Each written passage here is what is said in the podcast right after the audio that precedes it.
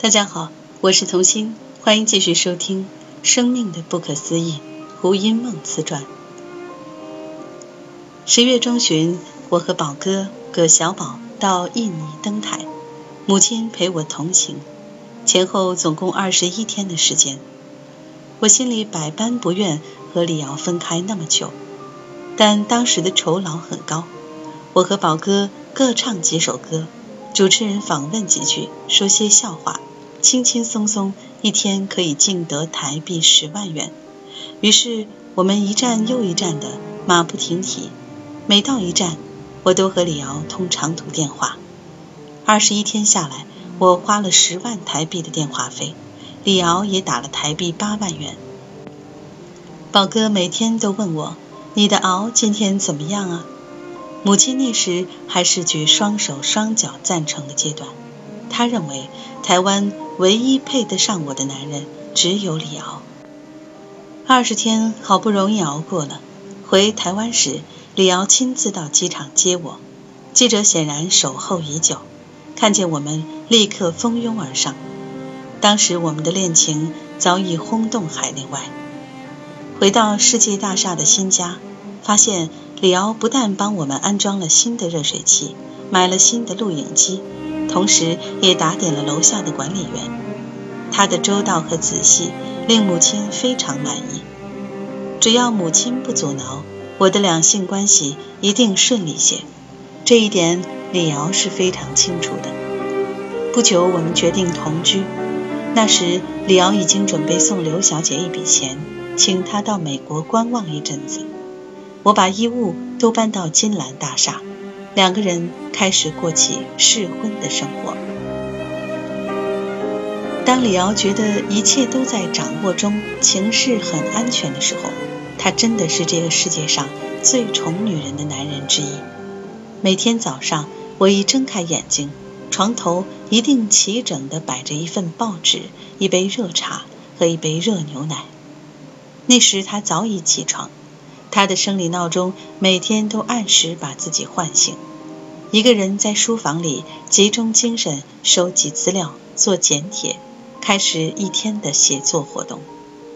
他的生活方式像一部精准的机器，在例行公事中规律地运作着。他不抽烟，不喝酒，不听音乐，不看电视，不打麻将，可以说没有任何娱乐活动，而只有工作。他认识的人不少，但深交的朋友几乎没有。我问他为什么不多交些朋友，他说他对人性保持悲观的态度，就算最亲信的人，也可能在背地里暗算他。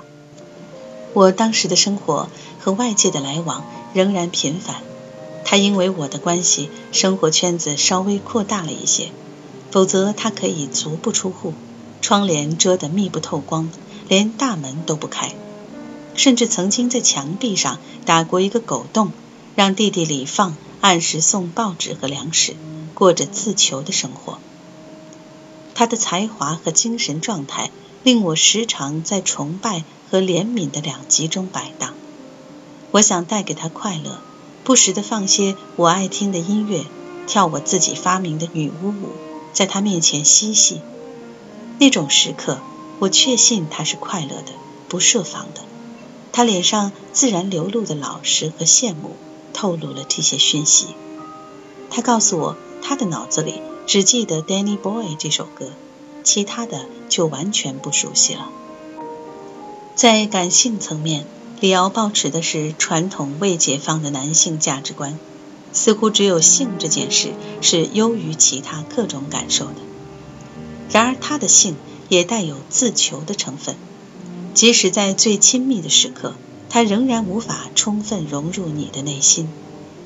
多年的牢狱生活，他已经太习惯于意淫，但意念是物化的，因此在最基本的人之大欲上，他是相当物化的。精神层面的展现几乎完全被压抑了。换言之，你感觉不到他内心深处的爱。似乎展现忘我的爱对他而言是件羞耻的事，如同许多在情感上未开发的男人一样，性带给他的快感仅限于征服欲的满足，那是一种单向的需求。他需要女人完全臣服于他，只要他的掌控欲和征服欲能得到满足，他对于那个关系的评价通常很高。这一点你可以从他的回忆录中饱览无遗。我的性与不幸都在于我很早就性解放了。而且摄入的第一个两性关系，无论在身心灵任何一个层面，都曾经是深情的、融入的。但是从父权的角度来看，女人具有丰富的两性经验，的确不是件好事儿。人一旦有了比较，确实不容易认命。两性之爱很难没有条件，它是人类唯一的第一手经验，也是人能达到至乐最快速的途径。所以它容易使人上瘾，正因为它带来的快感太过强烈，也很难不对它产生期望。每当我期望和李敖达到合一境地时，却总是发现他在仰望天花板上的那面象征花花公子的镜子，很认真地欣赏着自己的奇术。当时我心中的失望是可想而知的。白天他写作，我喜欢坐在他的大腿上和他撒娇，逗他开心。晚上入睡时，我喜欢搂着他，和他相拥而眠。这样的示爱举动不是单方面的事，他需要流畅的回应与共鸣。但李敖在示爱上既保留又腼腆。你别看他在回忆录中把自己写成了情圣，甚至开放到展示性器官的程度。其实，所有夸大的背后，都潜存着一种相反的东西。研究唐璜情节的精神科医学报告指出，像唐璜这类型的情圣，其实是最封闭的，对自己最没有信心的。他们表面上玩世不恭、游戏人间，而又魅力十足。他们以阿谀或宠爱来表现他们对女人的慷慨，以赢取女人的献身和崇拜。然而，在内心深处，他们是不敢付出真情的。对这样的心态诠释的最好的，我认为就是李敖自己在牢里所写的一首打油诗：“只爱一点点，不爱那么多，只爱一点点。别人的爱情像海深，我的爱情浅。不爱那么多，只爱一点点。别人的爱情像天长，我的爱情短。”不爱那么多，只爱一点点。别人眉来又眼去，我只偷看你一眼。在这首诗的后面，李敖又说了一些他对爱情的观点，替唐璜情节做了进一步的诠释。他说：“我用类似登徒子的玩世态度，洒脱地处理了爱情的乱丝。我相信，爱情本是人生的一部分。”它应该只占一个比例而已，它不是全部，也不该日日夜夜、时时刻刻扯到它。一旦扯到，除了快乐没有别的，也不该有别的，只在快乐上有远近深浅，绝不在痛苦上有死去活来，这才是最该有的智者之爱。上述的观点确实是李敖的精神指导原则。但这个指导原则完全是建筑在二元对立上面的，只能有快乐，不能有痛苦；只能有秩序，不能有混乱。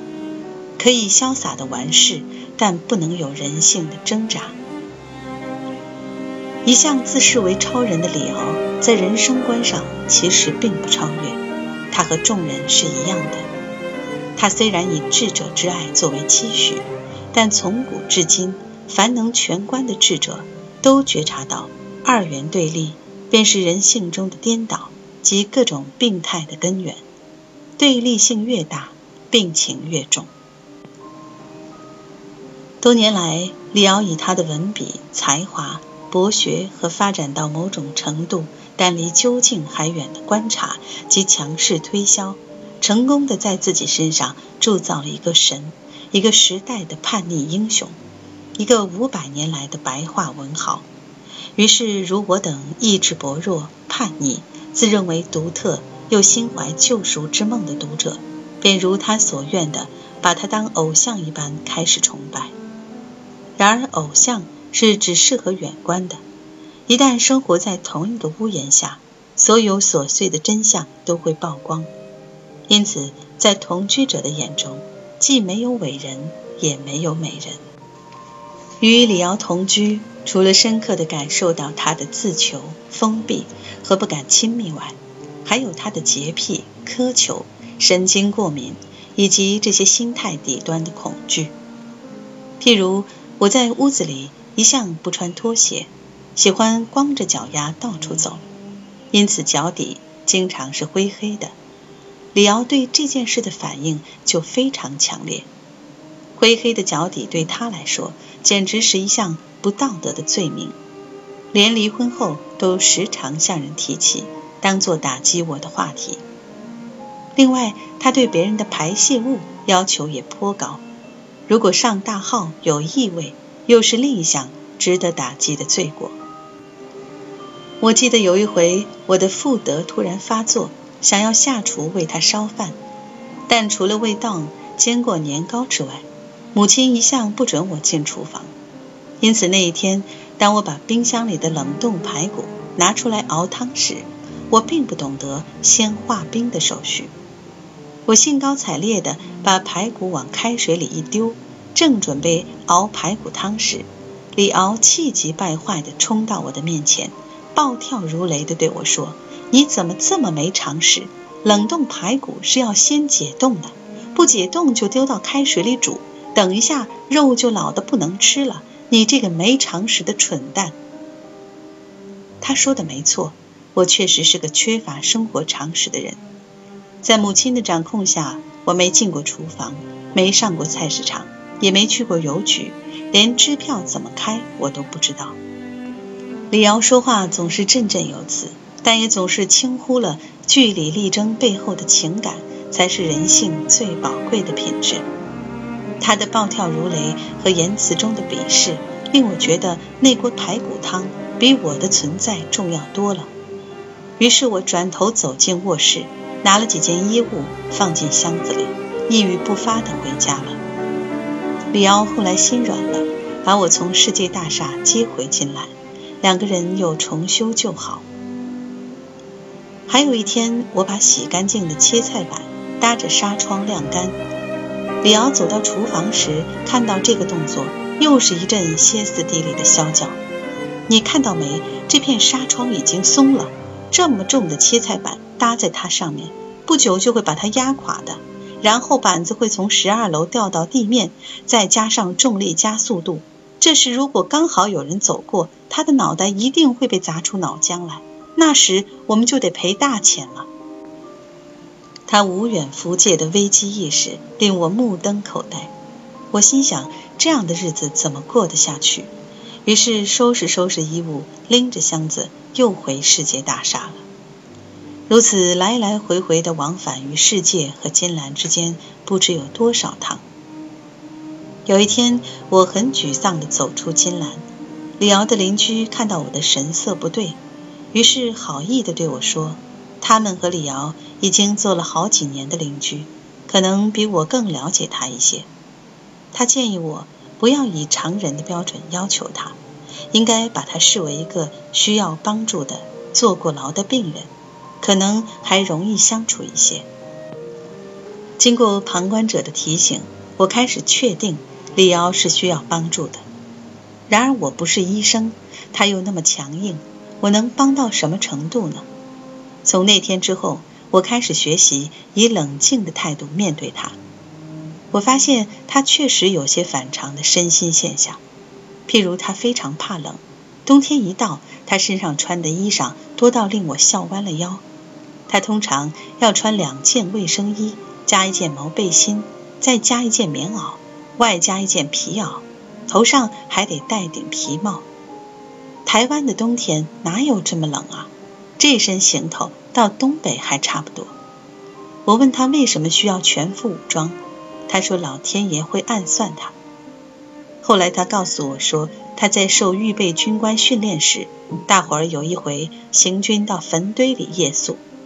清晨快天亮时，他突然被一股寒气冻醒，冷得浑身直哆嗦。自此以后，每到冬天，他都严阵以待的，怕被老天爷暗算。我最近读他的回忆录，其中一段写到他就读北京新鲜胡同小学的事儿。二年级一天上课的时候，我坐在教室左后角的最后一个位子上，突然全身似为鬼迷，神志清楚，可是不能动弹，好一阵子才过去，至今记忆犹新。三十年后，我睡在警总军法处地板上，半夜忽醒，又有此一现象。我知道这是一种梦魇经验而已。我生平不信怪力乱神。但新鲜胡同小学的许多教室倒颇有一股阴气，有时令人发毛。从上述这段文字回想他当年的寒冷恐惧，令我不禁怀疑，他根本是灵学和超心理学中所说的灵媒体质，也就是说，他先天是个极度敏感的中介体。